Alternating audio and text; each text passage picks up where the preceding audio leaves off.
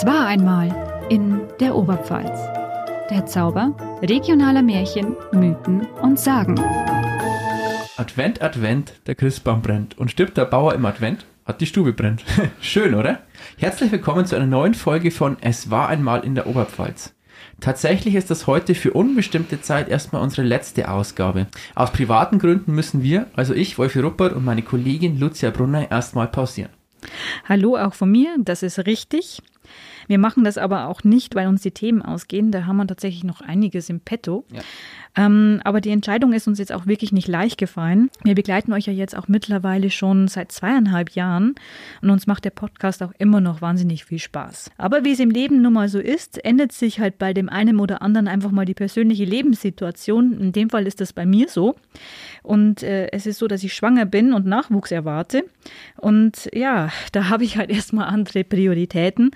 Und äh, ja, spätestens, wenn ich wieder da bin, setzen wir dann unsere Themenliste auch fort und da haben wir dann auch noch einiges im Petto.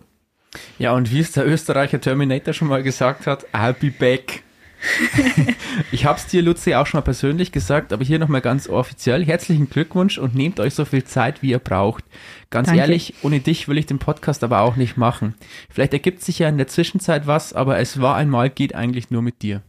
Das rührt mich wirklich sehr. Ich fühle mich geehrt. Und auch schön, dass du das sagst. Ähm, mir geht's ja auch wirklich so mit dir. Ohne dich wäre der Podcast nicht der, der er ist, weil ich finde einfach, das sind einfach unsere Gespräche und ja. auch so, wie das miteinander bei uns harmoniert, ist optimal. Und war einmal in der Oberpfalz, wird mir auch tatsächlich fehlen. Also es ist halt, wir wären ja sowieso im Januar wieder in eine Winterpause gegangen, ja, so wie genau. wir es die andere Zeit auch gemacht haben. Aber bei mir ist es so, dass ich dann tatsächlich ab Mitte Februar auch nicht mehr da bin. Ganz genau. Und, und ähm, ja. dann machen machen wir halt eine etwas längere Winterpause. Genau. Das jetzt, äh, ja, da kommen halt dann noch ein paar andere Jahreszeiten mit ja. dazu. Ähm, gut, aber das war jetzt erstmal dann die schlechte Nachricht für den Anfang. Aber eine letzte Folge haben wir ja auf jeden Fall noch vor uns. Und alle Jahre wieder wollen wir euch auch wieder mit einer Weihnachtsepisode beschenken. Genau, und zurück zum Thema. Ähm, da ja Weihnachten eh vor der Tür steht, sprechen wir heute nochmal über Weihnachtsbräuche, aber so richtig. Die ganzen Adventssachen wie den Adventskranz, Kalender und so weiter.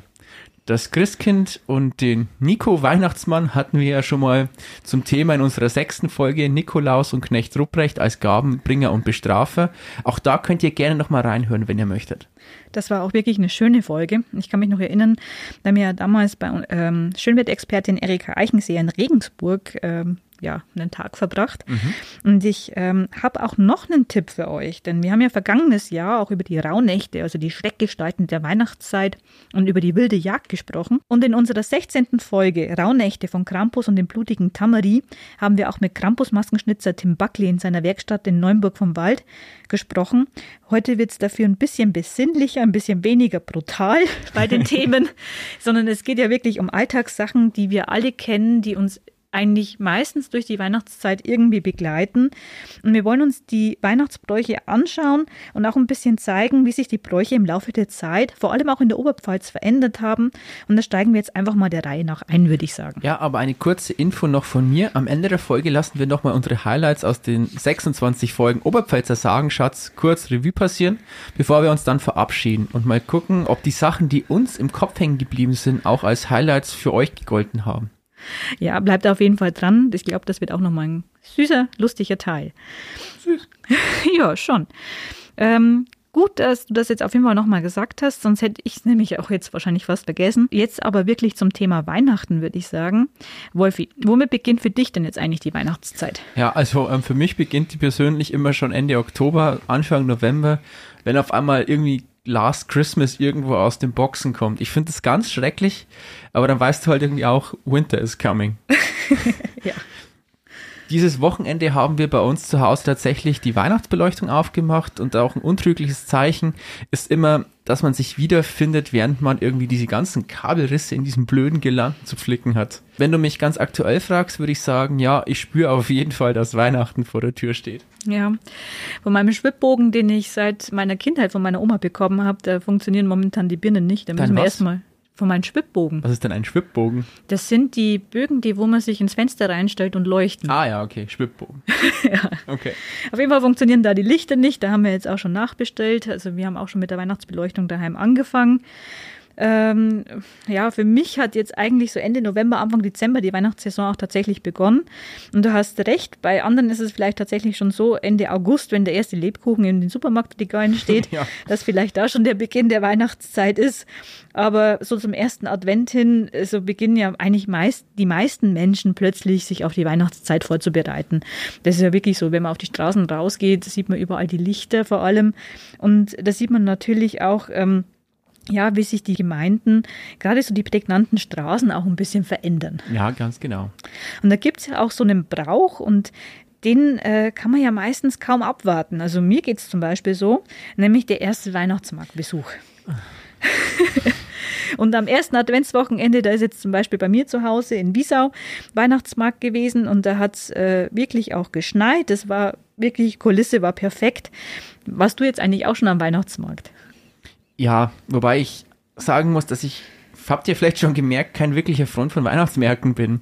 Am Wochenende aber war ich mit meiner Frau auf Schloss Guteneck. Minus fünf Grad, viel Schnee, wunderschöne Beleuchtung auf schneebedeckten Bäumen. Das ist dann schon schön und das kann ich auch nicht leugnen. In Amberg war ich zum Beispiel auch live dabei, als der Weihnachtsmarkt eröffnet hat und die Lichter, die zwar zuvor auch schon an waren, offiziell eingeschaltet wurden. Und dann hört man ja oft auch die Beschwerde, warum ein Weihnachtsmarkt denn nicht mehr Christkindlmarkt heißt. Ja. Warum also weg von der vermeintlichen Tradition? Und die Antwort, jetzt kommen wir auch gleich zum Thema, ist ziemlich einfach, denn Weihnachten ist tatsächlich viel älter als das Christkind. Oft scheint es uns so, als wären vermeintlich althergebrachte Bräuche ganz ursprünglich und volkstümlich, doch das stimmt in dem Fall von einem Christkindlmarkt überhaupt nicht. Das Christkind ist nicht aus einem Volksbrauch entstanden, sondern wurde von Martin Luther höchstpersönlich erfunden, um den katholisch geprägten Nikolaus als Geschenkebringer zu ersetzen. Wenn wir fragen, warum gibt es einen Weihnachtsmarkt, also einen Markt im Winter mit Sachen, die heute eigentlich keiner mehr so wirklich braucht, die aber schön sind, dann ist die naheliegende Antwort, dass man das einfach braucht, um sich weihnachtlich zu fühlen, würde ich jetzt mal sagen. Wenn wir uns aber dann fragen, ähm, ob der Markt jemals auch einen Sinn hatte, dann müssen wir uns damit auseinandersetzen, was die Menschen früher vor einigen hundert Jahren tatsächlich gebraucht haben, um überhaupt über den Winter zu kommen. Denn die Weihnachtsmärkte gehen zurück auf spätmittelalterliche Verkaufsmessen. Das waren dann oft so eintägige Märkte, bei denen die Menschen aus dem Umkreis wirklich da sein mussten. Denn da gab es für die Menschen zu Beginn der kalten Jahreszeiten nochmal oder letztes Mal die Möglichkeit, sich mal mit Fleisch und winterlichen Sachen einzudecken. Das war im Prinzip eigentlich ein richtiger Markt. Genau, wirklich einer, der auch essentiell war, um über den Winter zu kommen. Mhm. Weihnachtlich ist das aber natürlich noch nicht. Im 14. Jahrhundert dann kam der Brauch auf, Handwerkern, Spielzeugmachern Korbflechtern oder Zuckerbäckern auch zu erlauben, Verkaufsstände auf diesen Märkten zu errichten. Da gab es dann auch Stände mit gerösteten Kastanien, Nüssen und Mandeln. Und laut Manfred Becker Huberti im Buch Feiern, feste Jahreszeiten, lebendige Bräuche im ganzen Jahr, hat es eben dieses Weihnachtliche damals auch schon gegeben. In Wien erhielten die Händler schon 1296 die Erlaubnis, einen Dezembermarkt zur Versorgung der Bevölkerung abzuhalten. Und in München gab es erstmals 1310 schon einen Nikolausmarkt. Und die Erlaubnisse zum Abhalten von Märkten in den Wintermonaten in Städten haben sich dann mit der Zeit im ganzen deutschsprachigen Raum verbreitet. Aber nochmal, mit Weihnachten direkt hatte das eher weniger zu tun. Ja, Weihnachten wurde ja auch so zu dem Zeitpunkt als Familienfest auch noch gar nicht gefeiert. Ja. Ähm, Weihnachts-, Advents- und Christkindlmärkte, so wie sie ja heute kennen, hatten, hat, hatten ihre Anfänge im 17. Jahrhundert, auch in der Oberpfalz. Tatsächlich ist der zweitälteste Weihnachtsmarkt in Bayern der Weidener Christkindlmarkt. Das wusste ich auch so nicht. Mhm. Ähm, urkundlich wird der schon seit 1600 erwähnt und das finde ich schon ziemlich früh. Ähm, älter ist dann tatsächlich nur der Ingolstädter Christkindlmarkt, der auf das Jahr 1570 zurückgeht. Mhm. Und auch der Christkindlmarkt am Neuen Pfarrplatz in Regensburg hat erst 226 Jahre auf dem Buckel. Der entstand nämlich 1797. Kann ja gar nicht sein, den gab es doch schon immer. Ja, gefühlt denkt man das, gell? Ja. Also wahrscheinlich, weil man so auf seine eigene Biografie zurückblickt und an seine eigene Kindheit und ja. weil man dann denkt, ja gut, äh, solange es mich gibt, hat es das auch schon gegeben, also muss es das doch schon immer gegeben haben. Aber manchmal sind das vielleicht nur einige Generationen, über die wir da nachdenken. Und ja, auf jeden Fall wurden so im 18., 19. Jahrhundert viele Märkte ins Leben gerufen. Und richtig verbreitet haben sich dann die Weihnachtsmärkte ab dem 18. Jahrhundert und zwar zunächst in eher protestantischen Regionen. Mhm. Ja, klar eigentlich. klar, natürlich. Ja. Ähm, daher auch der Begriff Christkindlmarkt, vor allem auch bei uns in der Oberpfalz, ist ja der noch sehr häufig verbreitet und stattgefunden haben ja die Märkte dann auch kurz vor Weihnachten und im Angebot gab es dann vor allem Back- oder Spielwaren. Genau, man merkt da auch schon, die Märkte sind nicht mehr so wichtig fürs Überleben, da geht es dann eher schon um das Schöne irgendwie, als das Christkindlmarkt-typische. Ja, und auch ein bisschen so dieses ähm, Schlemmen vielleicht auch, gerade ja. mit diesen Backwaren, mal Dinge zu essen, die wo es wahrscheinlich sonst nicht so auf den Tisch gegeben hat. Und ja, über eine lange Zeit waren Weihnachtsmärkte vor allem ein Phänomen, das vor allem hier in Städten stattgefunden hat. Also weniger jetzt äh, in ländlichen Gegenden. Die waren dann meistens in der Nähe von Kirchen, um auch Gottesdienstbesucher als Kunden anzulocken. Aber zum richtigen Verkaufsschlager sind Weihnachtsmärkte tatsächlich erst ab den 1960er Jahren geworden. Okay. Also ziemlich junges Phänomen eigentlich. Dann, ähm, dann haben sich nämlich die Märkte auch in ländlichen Regionen verbreitet. Das kam auch so mit der steigenden Motorisierung. Also Menschen hatten ein Auto zur Verfügung. Damals lief auch die Bahn noch ein bisschen besser ja, als heute. hatten auch mehr Geld natürlich. und man konnte natürlich dann auch reisen und so hat sich das auch am Land dann verbreitet. Verbunden wurde das dann auch wirklich ähm, im Grunde ja mit touristischen Attraktionen oder auch mit solchen Marken wie alt, historisch, traditionell. Das lesen wir heute immer noch. Ja.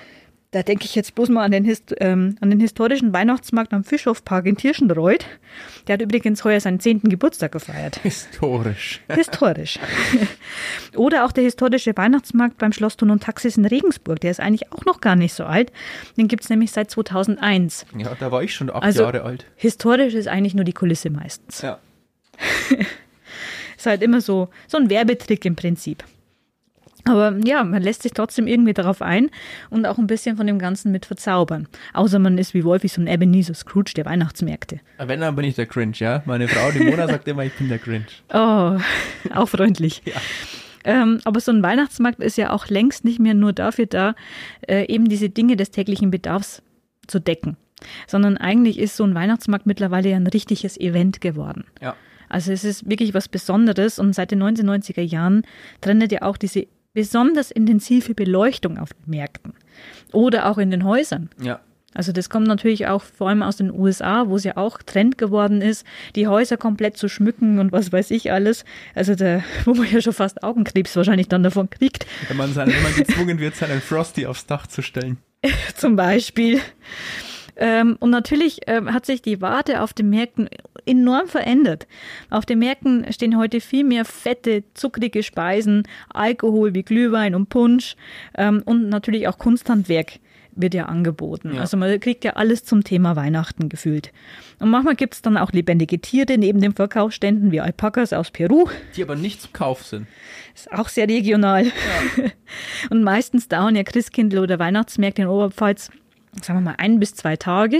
Mhm. Aber in Städten ist es ja oft dann die ganze Adventszeit über. Also wenn ich jetzt an Weiden beispielsweise denke, die haben ja die ganze Adventszeit dann offen. Ja, ganz genau. Und Oder wo, Regensburg. Ja.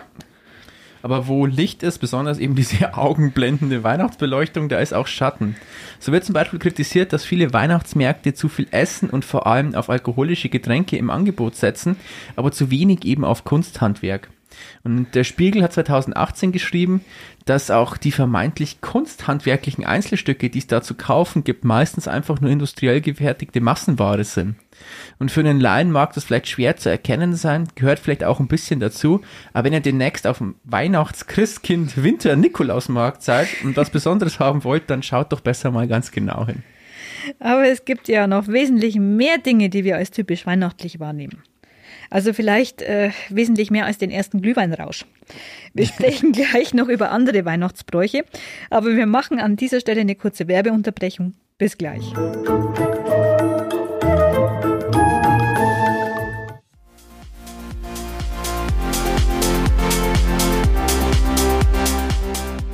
Du bist jung und interessierst dich dafür, was in deiner Umgebung passiert, welche Partys am Wochenende so anstehen und was sonst so geboten ist? Dann haben wir einen Tipp für euch. Auf den Portalen Amberg24 und Weiden24 findet ihr regionale Nachrichten, Termine für Events, Sportnews sowie Trend- und Lifestyle-Geschichten. Unsere Kolleginnen Claudia Moser und Alexandra Maus sind für euch in und um Amberg und Weiden unterwegs, berichten von Veranstaltungen sowie über aktuelle Themen. So verpasst ihr nie wieder, was um euch herum alles so los ist. Die Portale könnt ihr im Netz unter amberg24.de und weiden24.de kostenfrei durchklicken. Zudem gibt es beide Seiten auch auf Facebook, Instagram und auf TikTok. Schaut doch einfach mal rein.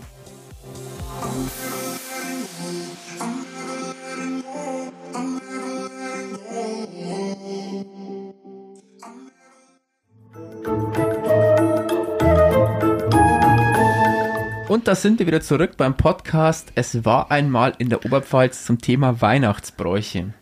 Kommen wir doch gleich mal zum nächsten Brauch, der sehr typisch weihnachtlich ist und von dem bestimmt auch viele denken, dass es den schon immer gab. Zu Omas Kindheit, zu Omas Kindheit und so weiter. Es geht nämlich um den Adventskranz oder den, wie es die Leute in Österreich nennen und es uns so vorkommt, als wären die in der Schule schlecht gewesen, den Adventkranz. Ohne S eben. Abfend. Ja, das macht nämlich für manche offenbar einen ziemlich unerträglichen Unterschied, mich eingeschlossen. Mm, und das ist ein bisschen wie, dass jeder weiß, es heißt einwandfrei und trotzdem hört man die Leute in der Oberpfalz ganz oft sagen, ein Mann frei. Aber zurück zum Adventkranz, Adventkranz, Adventskranz. Man sollte nicht immer alles so auf die Goldwaage legen. Advent, ja, du hast recht. Aber der Adventskranz, Adventkranz, Adventskranz ist doch urbayerisch, urkatholisch und schon immer da, oder? Er hört dazu, natürlich. Ja, aber auch da muss ich Sie enttäuschen. Wäre ich Jonathan Frakes? Oh. Bin ich aber nicht. Ich enttäusche mich aber trotzdem, denn der Adventskranz ist nicht älter als 200 Jahre. Er ist nicht katholisch und hat sich bei uns, wenn es dumm läuft, erst nach 1945 durchgesetzt. Hast du das gewusst, Lucia? Ich habe da noch ein bisschen was im Hinterkopf dazu, aber sagen wir es mal so, ich weiß auf jeden Fall, dass er eher aus dem Evangelischen stammt als aus dem Katholischen. Ja. Aber ich glaube, du kannst jetzt noch ein bisschen mehr dazu sagen, Ganz oder? Ganz genau. Der Adventskranz, Adventkranz, Adventkranz wurde 1839 von dem evangelisch-lutherischen Theologen Johann Hinrich Wichern der lebte von 1808 bis 1881 im evangelischen Hamburg eingeführt. Und der Wichern wollte damit zumindest der Legende zufolge Straßenkinder im 19. Jahrhundert die Zeit bis Weihnachten verkürzen und ihnen anhand seines Kranzes gleichzeitig das Zellen beibringen. Wicherns Kranz hatte aber noch weit mehr als vier Kerzen, nämlich mindestens 22 und höchstens 28 Kerzen. Fast so viele wie bei Sebastian Puffer bei TV Total. Ja. die standen für jeden Tag des Advents, eben daher auch die 22 bis 28. Mindestens ist der Advent 22 Tage lang, höchstens aber 28 Tage, je nachdem auf welchen Tag der Heiligabend fällt. Und wer nicht jeden Tag eine neue Kerze zünden wollte, die ja nach ein paar Tagen eh schon wieder abgebrannt war, der freut sich sicherlich, dass irgendwann eine schlaue Person draufgekommen ist, dass es reicht, an den vier Adventssonntagen jeweils eine Kerze zu entzünden. Seit der Mitte des 19. Jahrhunderts wird der Kranz, so wie wir ihn heute kennen, aus Tannen gefertigt. Und das ist nicht mal 100 Jahre her. Erst 1925 wurde erstmals ein Adventskranz in einer katholischen Kirche aufgehängt. Und zwar in, in Köln, eben auch nicht in Bayern. 1930 gab es dann auch schon den ersten in München. Bis es allerdings tatsächlich so weit war, dass sich die Familien einen eigenen Adventskranz in die Stube gestellt haben, der dann den Hof abfackeln konnte, hat es noch ähm, la laut Stefan Wahle im Buch Die stille Nacht, das Fest der Geburt Jesu, noch bis nach dem Zweiten Weltkrieg gedauert. Also das ist alles noch gar nicht so lange her. Und auch die Nazis haben sich den Brauch zu eigen gemacht. Ähm, die wollten dann den traditionellen Adventskranz durch den Sonnenwendkranz oder Lichterkranz ersetzen. Der war dann ganz romantisch mit Nazi- oder Wikinger-Motiven bestückt. Romantisch. Ja. Gut, im Nationalsozialismus hatten wir das ja öfters, dass christliche Motive oder ja, Brauchtumsmotive in völkische oder zum Teil mythologische Motive einfach umgestaltet ja. worden sind. Teilweise auch, wo ihnen einfach irgendwie ein Mythos aufgesetzt worden ist. Doch ähm, nur weil man etwas einen neuen Namen gibt, ändert sich halt für die Menschen nicht unbedingt gleich die Bedeutung dahinter. Ja. Und soweit ich jetzt weiß, entwickelte sich ja der Adventskranz nach dem Zweiten Weltkrieg zu einem Massenkonsumobjekt. Also es wurde ein richtiger Verkaufsschlager. Die Form des Kranzes kann dann auch als Symbol für den Kreisjahr gesehen werden, der letztlich ja für die Ewigkeit steht. Mhm. Und äh, ich kann mir auch vorstellen, dass irgendwann dieses, ähm, diese Kerzen auf vier runter reduziert worden sind, eben wegen den vier Adventssonntagen und man ja auch in der vier so ein bisschen diese Ewigkeit ja auch sieht. Ich glaube, das hatten wir damals in unserer Zahlenfolge ja auch schon mal. Mhm. Und auch ähm, die Verwendung des Adventskranzes scheint ja wiederkehrend zu sein. Also wer möchte, kann ja den Kranz selber machen. Der kann dann einfach Zweige mit Draht festzurren oder man kauft sich den Kranz einfach beim Floristen oder beim Discounter um die Ecke. Also auch das hat sich mittlerweile verändert.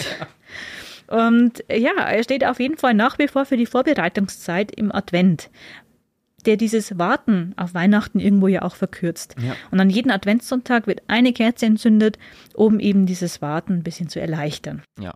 Aber apropos, es gibt ja noch etwas, was uns mittlerweile die Zeit auf Weihnachten versüßt und auch verkürzen soll. Mhm. Und da wird auch gezählt. Also da haben wir was ganz was Ähnliches, was jetzt ja auch der Wichern mit seiner Pädagogik da versucht hat. Ähm, ihr wisst ja bestimmt schon, was ich meine. Wahrscheinlich hat jeder auch sowas irgendwie daheim rumstehen in irgendeiner Form, nämlich den Adventskalender. Und äh, ich habe auf jeden Fall einen und zwar mit weißer Schokolade. Was hast du zu Hause, Wolfi? Ja, also diesen Adventskalender gibt es ja wirklich mittlerweile in jeder nur erdenklichen Ausführung. Mit Beauty-Produkten, Sextoys, mit Playmobil, jede Art von Süßigkeit, Chips und Bier. Viele Wahnsinn. Leute machen ja mittlerweile sogar selber einen Kalender, was ich eigentlich ganz schön finde, aber dann kommt wieder Social Media dazwischen und dann sind die Türchen, die man da sieht, gleich wieder teurer als alle Geschenke, die man zusammen an Weihnachten bekommt. Also ich finde das irgendwie ziemlich übertrieben und irgendwie auch relativ lächerlich. Meine Frau hat einen Müsli-Kalender, unser Hund, die Elsa, hat auch einen mit Leckerlis drin. Wunderbar. Die Elsa freut sich auf jeden Fall jedes Mal, wobei ich mir nicht ganz sicher bin, ob sie den Zusammenhang wirklich so richtig versteht. Ähm, Nachfragen ist halt schwierig, gell? Ich persönlich halte es tatsächlich einfacher. Mein Papa bringt mir seit Jahren einen Adventskalender von einer großen Firma, die er als Werbegeschenk bekommen hat, mit. Und da ist diese klassische, schon ein bisschen weiß gewordene und krieselige Adventskalender-Schokolade drin. Und die mag ich total gern. Ich finde, die beste Schokolade ist tatsächlich die Adventskalender-Schokolade. Ach nee, nee, die, die war nie so mein Ding. Ich finde die schlimm. Da werde ich eher zum Grinch. Echt? Ja, ähm, nee, die Schokolade, also das, das, erinnert mich auch immer an diese Goldmünzen, die wo oh. man am Nikolaus äh, bekommen hat in den Nikolaussäckchen. Äh, gegessen haben wir die eigentlich, glaube ich, nie. Ich glaube, stattdessen sind die immer nur irgendwie eingeschmolzen worden und dann irgendwie weiterverarbeitet worden in Richtung Schokokrossis oder Plätzchen. Die gab es ja auch noch in der Karamellausführung. Aber klar, diese blöden Goldmünzen. Das war so typisch Nikolaus. Dann ein paar gammelige Mandarinen dazu, ein paar alte Nüsse in einem muffigen Sack. Welches Kind freut sich dann nicht über die Gaben des Nikolauses? Naja, aber dazu kommt ja auch noch, dass man sich erstmal von diesem riesigen Nikolaus anhören musste, ob man brav war oder nicht. Das war wunderschön in der Kindheit. Ist auch Tradition irgendwie. Ja, Angst. Ja, aber den, den Adventskalender mag ich eigentlich schon immer noch gerne an sich. Und er ist ja eigentlich auch ein tolles Hilfsmittel, das die Vorfreude auf Weihnachten Tag um Tag irgendwo steigert.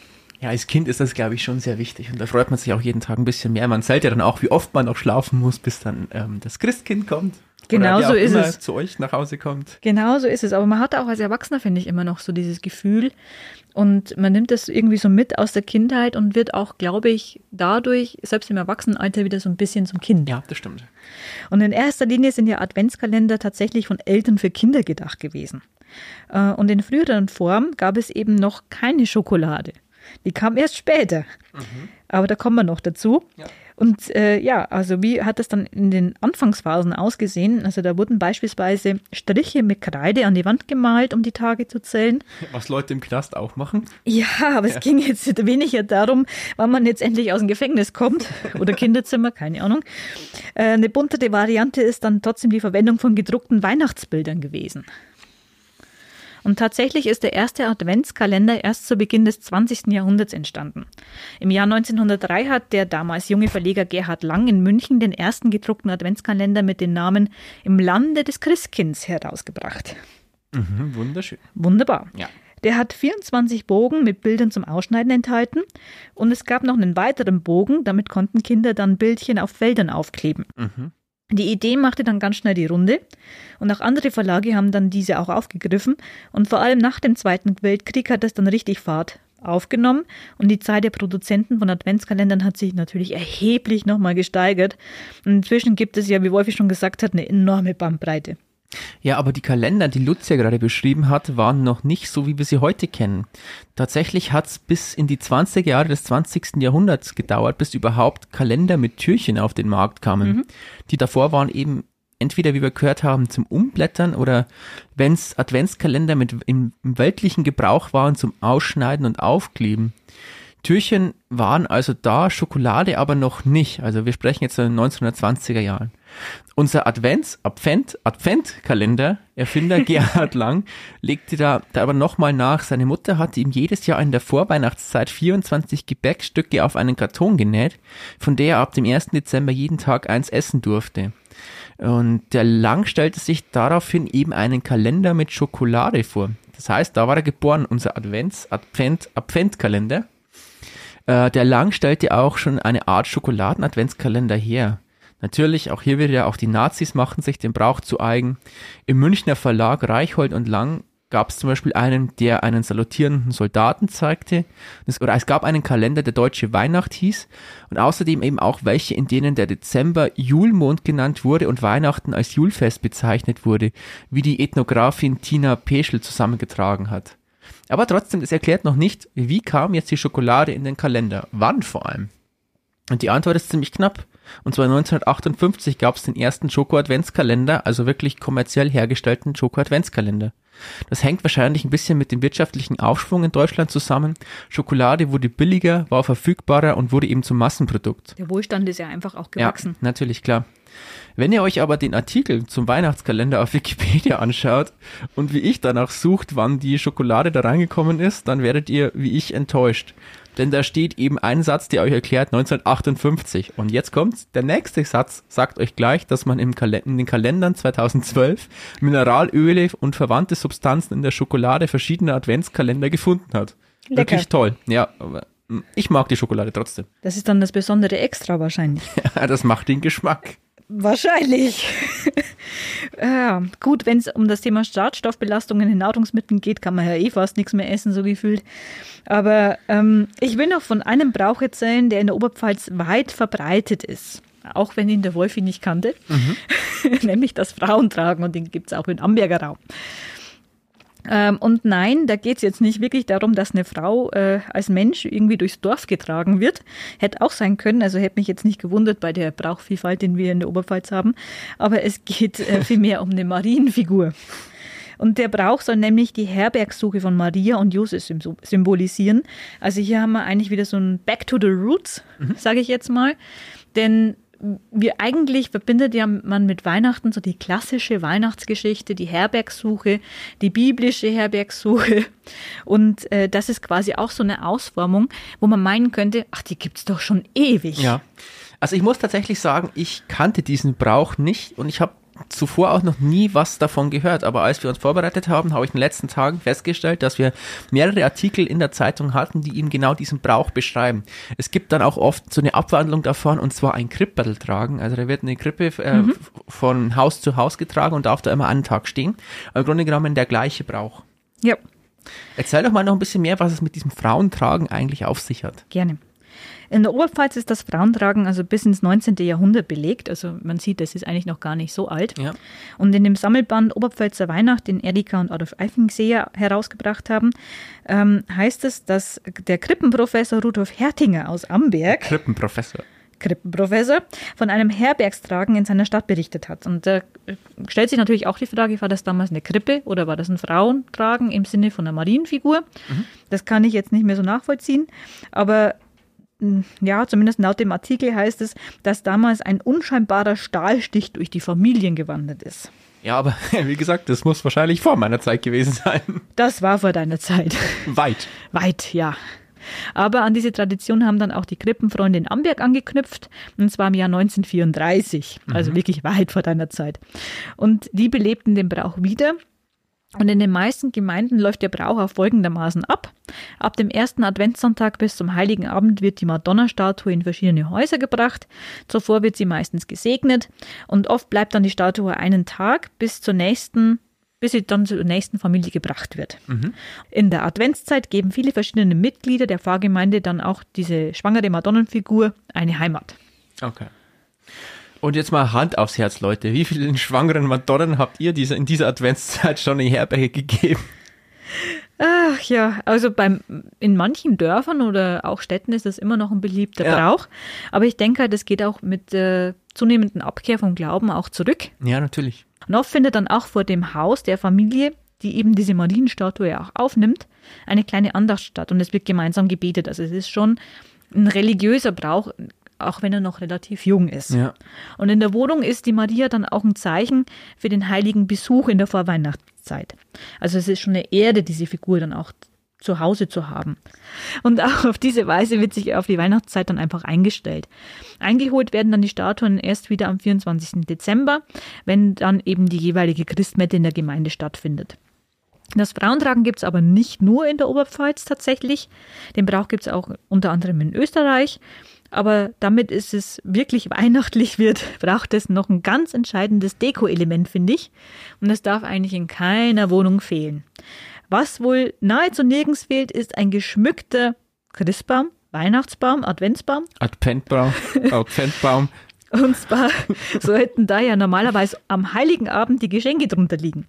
Wolfi, weißt du, warum gerade ein Tannenbaum der optimale Weihnachtsbaum ist? Ja, willkommen zu Wolfis Deko Queen. Deine Aufgabe diese Woche, kreiere einen stylischen Look rund um einen toten Baum in deinem Wohnzimmer. Als Eyecatcher gibt es diese fancy trockenen Nadeln für den Fußboden.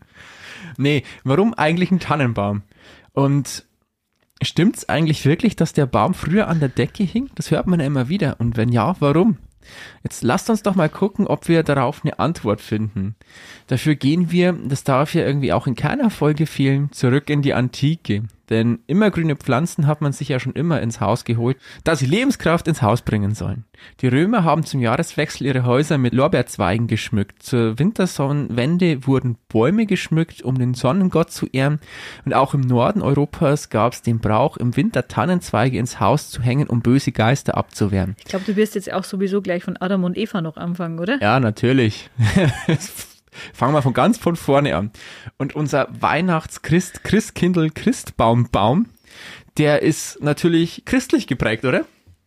Jedenfalls ähm, finde ich tatsächlich, wenn wir, jetzt fangen wir mal von Adam und Eva an und ich finde tatsächlich die Erklärung mit den immergrünen Zweigen sinnvoller als die, ähm, was der Weihnachtsbaum ursprünglich im Christentum symbolisieren soll. Der Tannenbaum stellt dann nämlich ursprünglich den Paradiesbaum dar, der also die Vertreibung von Adam und Eva aus dem Paradies begleitet. Und wenn wir jetzt uns jetzt mal überlegen, dass die Texte im Alten Testament, in dem der Sündenfall ja in Genesis 3 beschrieben wird, über 2000 Jahre alt sind und schon dort steht, dass Adam und Eva von der verbotenen Frucht eines des Baums die Erkenntnis gekostet haben. Ja, dann stelle ich mir schon irgendwie die Frage, ob die Frucht des Baums der Erkenntnis tatsächlich ähm, ein unwiderstehlicher Tannenzapfen war. Mm. Ähm, ob das wirklich diese ominöse Frucht gewesen sein kann. Eine Delikatesse. Aber trotzdem, es hängt mit Adam und Eva zusammen, denn der Tag von Adam und Eva im heiligen Kalender ist der 24. Dezember und den Sündenfall als Spiel aufführen zu können, ähm, braucht es natürlich einen grünen Baum, um den auch irgendwie zeigen zu können. Und da nur Tannen im Winter grün sind, hat man eben die genommen. Und als der 24. Dezember mehr und mehr zum Heiligabend wurde, hat sich der Baumbrauch verselbstständigt. Aber wann hielt der Baum jetzt eigentlich Einzug in die privaten Häuser? Weil nur weil man jetzt ein Adam und Eva ähm, Spiel hat, heißt es ja noch nicht, dass sich dann auf einmal jeder einen Tannenbaum in die Wohnung gestellt hat. Mhm. Und tatsächlich, das ist auch noch nicht, gar nicht so lange her, zumindest noch keine 500 Jahre. Frühe Aufzeichnungen über den Christbaum als einen allgemein üblichen Brauch stammen aus dem Jahr 1605, wiederum aus dem Elsass. Und da hier ein Zitat heißt es, auf Weihnachten richtet man Dannenbaum zur Straßburg in den Stuben auf, daran hängt man Rosen aus vielfarbigem Papier geschnitten Äpfel, Oblaten, Zischgold, also dünne geformte äh, Filterblättchen aus Metall, Zucker etc. Das steht im Jahrbuch für Geschichte, Sprache und Literatur Elsass-Lothringen Nummer 6 von 1890. Allerdings gab es auch wirklich schon mit Beginn des Weihnachtsbaums oder die ersten Kritiker, sozusagen die ersten, die lamentiert haben, dass Weihnachten zu weltlich und zu kommerziell wird. Ohne Moser, da geht's nicht. Ja, die braucht's. Der Prediger und Straßburger Münster Johann Konrad Dannhauer wandte sich in den 1640er Jahren gegen den Brauch, in den Häusern Weihnachtsbäume aufzustellen, indem er geschrieben hat, unter anderem Lappalien, damit man die alte Weihnachtszeit oft mehr als mit Gottes Wort begeht, ist auch der Weihnachts- oder Tannenbaum, den man zu Hause aufrichtet, denselben mit Puppen und Zucker behängt und ihn hernach abschüttelt und abblühen lässt, wo die Gewohnheit herkommt, weiß ich nicht, ist ein Kinderspiel. Also wir sehen, der war nicht begeistert davon, von einem Weihnachtsbaum, Kinderspiel, bla bla bla. Auch ein Grinch. Ja, Bruder im Geist.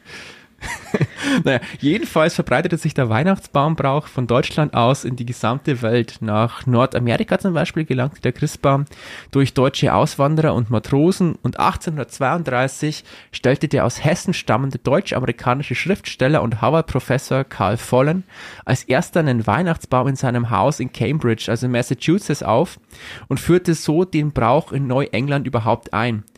Ken Gerwitz hat ja, es hat sogar mal einen Artikel im Harvard University Gazette dazu geschrieben mit dem Titel The Professor Who Brought the Christmas Tree to New England. Und jetzt nochmal schnell zu den Christ, Weihnachts, Christkindl, Nikolaus, Baum, Baum, Baumkugeln. auch, das wird schon langsam echt ein Zungenbrecher. Ja, auch die haben einen christlichen Ursprung, denn den Leuten war damals offenbar schon klar, dass Tannenzapfen wenig mit der Frucht des Baums der Erkenntnis zu tun haben.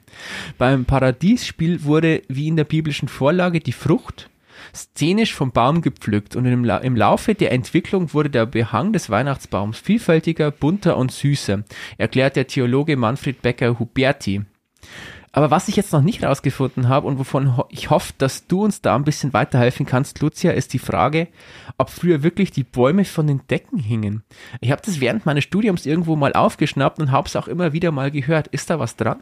Ja, schon, durchaus. Das war unter anderem eine Möglichkeit, nämlich um Platz zu sparen, weil ja damals auch die Räumlichkeiten und Wohnungen noch nicht so groß waren. Ach so, okay. Ja, der Paradiesbaum, wie du es ja jetzt eben schon beschrieben hast, hat ja sich erstmal ja, es hat ja lang gedauert, bis das zum Weihnachtsbaum ja dann geworden ist. Ja. Und erst dann wurde er zum, zum Christbaum oder Weihnachtsbaum, dann die ersten Lichter darauf platziert worden sind. Und ganz früher waren da auch mal noch echte Kerzen drauf. Also das ja. war dann die nächste Gefahrenquelle, daher dass der Hof abbrennt. Daher ja auch der äußerst tiefsinnige Reim, Advent, Advent, der Christbaum brennt. Richtig. Und die älteste Weihnachtsbaumdarstellung aus dem Jahr 1796 zeigt etwa eine Verlobungsfeier unter einem Weihnachtsbaum. Und das ist dann etwa auch der Zeitpunkt, wo sich dann der Heilige Abend bzw. Weihnachten auch zu einem Familienfest entwickelt. Also wo nicht mehr nur der Nikolaus die Gaben bringt ja. am 6. Dezember, sondern dann tatsächlich das Christkind mehr und mehr Einzug hält und ja, eben Weihnachten auch der 24. Dezember wir sprechen da ja auch von der Zeit, in der Hochzeiten aus Liebe beim Bürgertum die alten politischen Kalküle abgelöst haben oder begonnen haben abzulösen. Ja.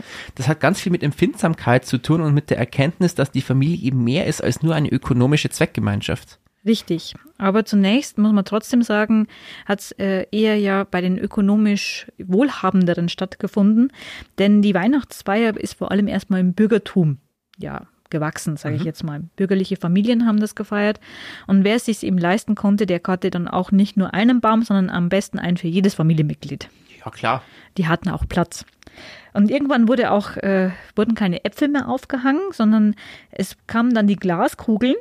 Und die war natürlich auch eine, ja, eine Möglichkeit, eben auszudrücken, wie wohlhabend das man gewesen ist. Mhm. Und Ende des 19. Jahrhunderts und vor allem auch vor und während des Ersten Weltkriegs wurden dann auch solche Dinge wie Munition, Zeppeline oder Granaten als Baumschmuck verwendet.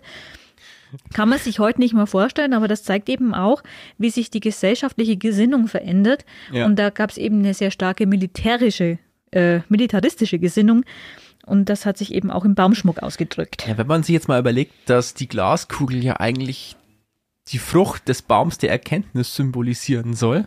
Und ich mir dann vorstelle, da hängt eine Glasgranate am Weihnachtsbaum, dann, ist, dann hat das nicht unbedingt mehr viel mit Adam und Eva zu tun. Nee, das ist dann auch nicht mehr irgendwie so romantisch. Aber gut, wir betrachten das auch jetzt aus dem Blick der heutigen Zeit. Ja.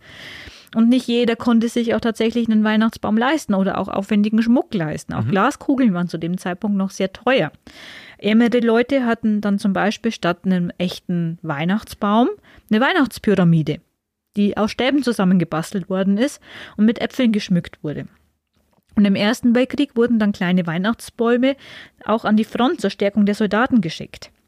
In der NS-Zeit, das hatten wir ja jetzt auch schon beim Adventskranz oder auch beim Adventskalender, wurde eben der Weihnachtsbaum auch wieder umfunktioniert. Es war dann eben die germanische Jultanne, die dann mit NS-Symbolen geschmückt wurde. Ja, dann hängt halt das Hakenkreuz statt der Granate dran. Ist jetzt auch nicht romantischer. Ja. Mhm. Aber nach dem Zweiten Weltkrieg stand dann tatsächlich so ein Neuanfang äh, für den Weihnachtsbaum an. Und da gab es dann schon ein bisschen mehr Lametta. Mhm. Lametta ist immer gut. ja. Und äh, ja, es wurde dann eben auch ein Symbol, ähnlich wie beim Adventskranz, für den Wohlstand zu dem Zeitpunkt oder auch ähnlich wie beim Adventskalender. Und inzwischen ist er halt einfach an Weihnachten in vielen Wohnzimmern natürlich vertreten. Bis heute werden jährlich 28 bis 30 Millionen Bäume in Deutschland als Weihnachtsbäume verkauft. Das Eigentlich ist ordentlich. Schon krass, eine große Menge ne, für einen Baum, den man dann wegschmeißt. Ja. Und zu dem Lametta vielleicht noch. Das war ja früher tatsächlich aus Blei. Also das ist ja heute Mhm. aus Plastik, war früher wirklich aus Blei. Und ich erinnere mich, meine Oma hatte eine Schachtel beim Weihnachtsschmuck, da hat sie das Lametta, also das Bleilametta noch aufgehoben und es wurde jedes Jahr wieder an einzelnen Fäden an den Baum gehängt. Also das war so richtig schwer und die hat das jedes Jahr abgepflückt vom Baum und dann wieder auf den Baum gehängt.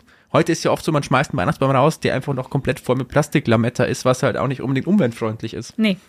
Wobei Blei jetzt auch nicht unbedingt wahrscheinlich der beste Stoff ist, den man in einem Haushalt haben sollte mit Kindern. Nicht unbedingt. Also wir haben auch noch Lametta irgendwo daheim. Ich habe es nie angewandt, weil mir ist das viel zu futzelig, das alles dann am Baum zu verteilen. Dann doch lieber irgendwie der normale Weihnachtsschmuck, den man auch schön wieder entfernen kann. Aber ja, ähm, gut, wir haben zwei Katzen daheim, deswegen hat sich das Thema mit dem Weihnachtsbaum eh erledigt. Vor allem mit dem Lametta und den Kugeln. Ja, ja, richtig, weil Glaskugeln und Katzen vertragen sich nur eine gewisse Zeit. In der Oberpfalz ist der Christbaum auf jeden Fall so um die Jahrhundertwende, also so zum 20. Jahrhundert, beliebter geworden. Hier hat es also auch gedauert, bis er tatsächlich dann Verbreitung gefunden hat. Und äh, auch hier waren es zuerst die protestantischen Regionen, die den Christbaum eben damals zu sich in die Stube geholt haben. Erst später kam es dann auch in die katholisch geprägten Orte. Also im katholischen Bereich wurden zum Beispiel, wurde zuerst der Barbarabaum aufgestellt. Da muss ich ja was anderes haben. Wenn die Protestanten den Christbaum haben, brauche ich den Barbarabaum. Ja, das hängt halt mit dem 4. Dezember zusammen. Das ist halt der Tag der heiligen Barbara. Und das kenne ich auch, weil meine Uroma hieß Barbara. Und meine Mama macht das heute noch, dass sie eben dann zum Teil an dem Tag ähm, Weichsel- oder Kastanienzweige aufstellt. Okay. Also Palmkätzchen. Ja gut, das ist für mich jetzt eher was, hat eher was mit Ostern zu tun, Palmkätzchen, aber Ja, und das gibt es auch eben am Barbara-Tag. Okay. Und natürlich gibt es noch wesentlich mehr Weihnachtsbräuche in Oberpfalz. Und wir könnten da jetzt wahrscheinlich auch Stunden um Stunden drüber reden. ganz genau. Aber wie gesagt, wir wollen uns ja auch noch ein bisschen Stoff bereithalten, falls wir irgendwann ein Revival feiern.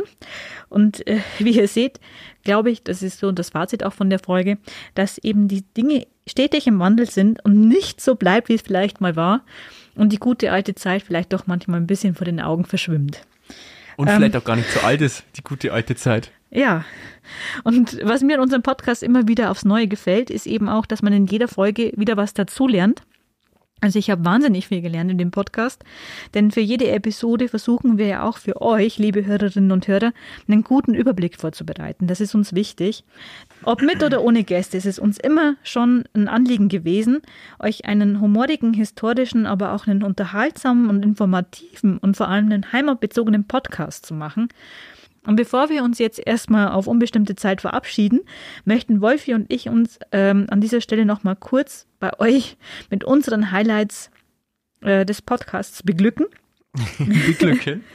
Also die Höhepunkte, die uns am meisten angestochen haben. Vielleicht erinnert ihr euch ja auch noch an die eine oder andere Sache und an die an, eine oder andere Folge mit uns. Wolfi, was waren deine Highlights in 26 Folgen? Es war einmal in der Oberpfalz. Also, was mir immer wieder aufgefallen ist und was ich mit der Zeit auch wirklich lieben gelernt habe, ist, dass unsere Oberpfalz extrem viele Sagen, Mythen und Märchen zu bieten hat. Äh, manche klingen vielleicht mal wie ihre großen Voll Vorbilder, die jeder kennt, also auch bei den äh, Gebrüdern Grimm und so weiter schon vorkommen. Aber trotzdem haben die heimischen Sagen immer wieder einen Dreh, der sie für mich irgendwie einzigartig macht. Das stimmt. Ja, denken wir allein mal an unser Oberpfälzer Happy End. Selbst wenn es sich total anbietet, dass eine Figur überlebt, stirbt sie manchmal trotzdem, weil halt. Einfach so. So, das ist halt irgendwie so typisch in Oberpfalz. Das finde ich immer irgendwie ziemlich lustig, eben weil es oft so überzogen morbid ist. Und oft hat es, und wenn sie nicht gestorben sind, Ende ja tatsächlich auch nicht gepasst. Ich denke da zum Beispiel an die Geschichte aus unserer Wasserfrauenfolge, bei der am Ende einfach alle tot waren, auch die Kinder. Oder an die Geschichten mit dem Teufel, bei denen die Protagonisten über kurz oder lang am Ende auch immer das Zeitliche gesegnet haben. Aber so ist irgendwie auch der Lauf des Lebens. Selbst der Brandner Kasper geht ganz am Ende mit. Ja, da bringt sogar der Kerschgeist nichts. Ja. Ja, ich kann das bloß so unterschreiben. Wir hatten ja häufig Geschichten dabei, die gut verpackt auch wirklich als Serienhit bei großen Streaming-Anbietern hätten enden können. Also ich habe das ja öfters auch mal gesagt, weil ich es aber auch so empfinde, weil mhm. die Geschichten auch wirklich eine unheimliche Spannung hatten oder eben halt so ein unerwartetes Ende, dass man jetzt überhaupt nicht ja vorher irgendwo sich hätte also denken können. Aber oft auch so mit der Brechstange herein. Es ist ja. die, die Geschichte baut sich auf, baut sich auf, Ende tot. Fertig so. ja, aber vielleicht auch wirklich, weil manchmal das Leben so ist und ja. auch das Leben so spielen kann. Natürlich nicht jetzt in solchen märchenhaften Facetten, aber ähm, trotzdem kann es manchmal einfach plötzlich kommen. Ähm, ja, aber es kann ja sein, dass der, das eine oder andere einfach ja passiert. Und schon in unserer ersten Folge damals, äh, wo es um die Sagenfiguren der Hankeler im Steinwald ging, wenn ich mich da jetzt äh, wirklich zurückerinnere, ähm, das war ja eigentlich ein echter Krimi. Mhm. Also, weil wir ja auf der einen Seite die historische Geschichte hatten und auf der anderen Seite aber halt natürlich die Sagenfiguren. Und ja, wer weiß, ob der Schatz der Hankerler jemals gefunden wird, keine Ahnung. Was mich aber auch fasziniert hat, waren die Oberpfälzer Geschichten, die eben ja auch den Grimms Märchen so wahnsinnig geähnelt haben. Ja. Also da hatten wir ja trotzdem dann oft eine andere Wendung drin. Also wenn ich da jetzt dran denke, zum Beispiel der Rattenfänger von Tirschenreuth. Ähm, wer kennt ja, ihn nicht? Wer kennt ihn nicht? Also wir kennen alle die Sage aus Hameln, aber die Tirschenreuther Version war eigentlich fast nochmal wesentlich schöner ausgeschmückt. Ja. Und auch das tapfere Schneiderlein hatten wir ja als eigene Oberpfälzer Version von Schönwert. Und äh, die, haben ja, die haben wir euch ja in unserer Folge über die Riesen erzählt. Ja, aber auch so, ich finde nicht nur den Es war einmal Teil spannend, sondern auch den, das hat die Oberpfalz heute zu bieten Teil. Mhm. Den finde ich eigentlich sogar noch viel spannender. Lucia und ich sind ja so viel rumgekommen. Wir waren bei Veranstaltungen, zu denen ich so wahrscheinlich nie gekommen wäre. Einfach, weil ich sie gar nicht am Schirm gehabt hätte. Und wir haben tolle, liebe und kluge Menschen getroffen, die ich auch niemals getroffen hätte. Und dafür bin ich ehrlich gesagt jetzt und ohne sentimental zu werden echt dankbar. Ja, das bin ich auch. Wir haben echt viel erlebt und wir durften wahnsinnig viele Leute kennenlernen und äh, ja, auch so diese, dieses Facettenreichtum der Oberpfalz nochmal mit einer ganz anderen Perspektive wahrnehmen. Mhm. Was mir auch sehr, sehr gut gefallen hat, waren eben unsere Außentermine, zum Beispiel die Sagenwanderung damals zum Thema Hexen auf dem Stammberg beim Moosbach im Landkreis Neustadt-Waldnab. Also äh, wir waren ja damals quasi live dabei, wie eine Hexe verbrannt worden ist. Ja. Natürlich gespielt, aber das war halt schon ein Erlebnis. Und äh, toll war auch unser Besuch bei den Hussitenfestspielen in Neuenburg vom Wald in dem Jahr und die Führung zum Beispiel durch die Stadt Amberg mit Paul dem Filzgeist. Also das war einfach, ja, hätte ich so nicht erwartet, ja. aber hat wahnsinnig viel Spaß gemacht.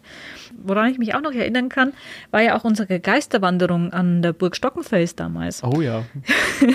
Wo wir über die Weiße Frau und über Geisterjagd in der Oberpfalz gesprochen haben.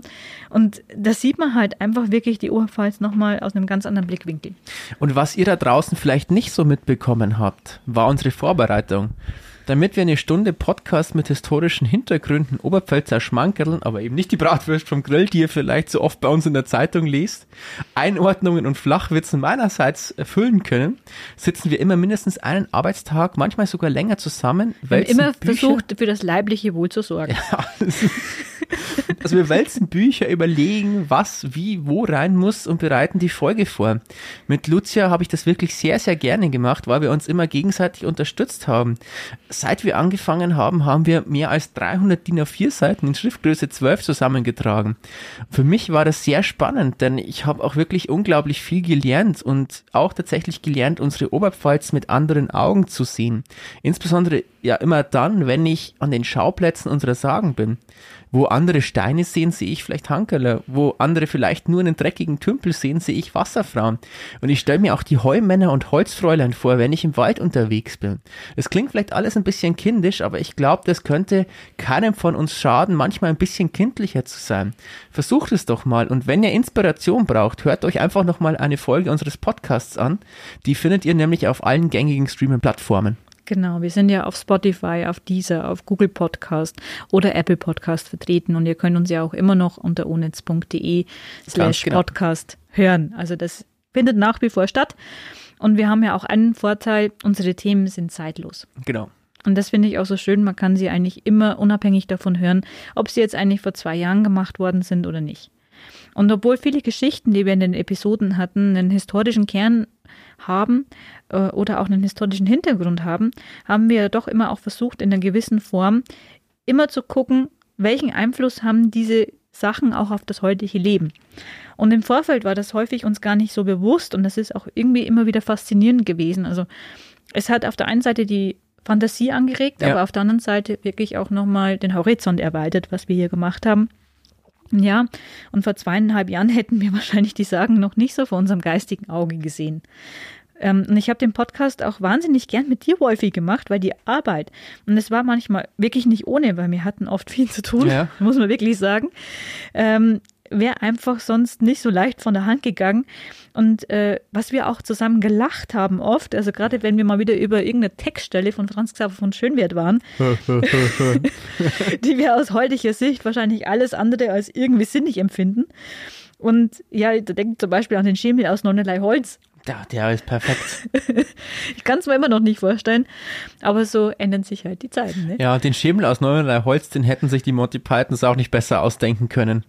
Und was mir aber anfangs auch gar nicht so klar war, mir aber im Laufe der Zeit klar geworden ist, auch als wir Eirika Eichenseher kennenlernen durften, ist, dass diese alten Sagen und Geschichten, die es aus der Oberpfalz gibt, tatsächlich erzählt werden müssen. Die können in staubigen Büchern abgedruckt sein, aber dennoch geraten sie dann irgendwann in Vergessenheit, wenn sie mündlich nicht überliefert werden. Und das wäre zu schade ja. einfach. Ja.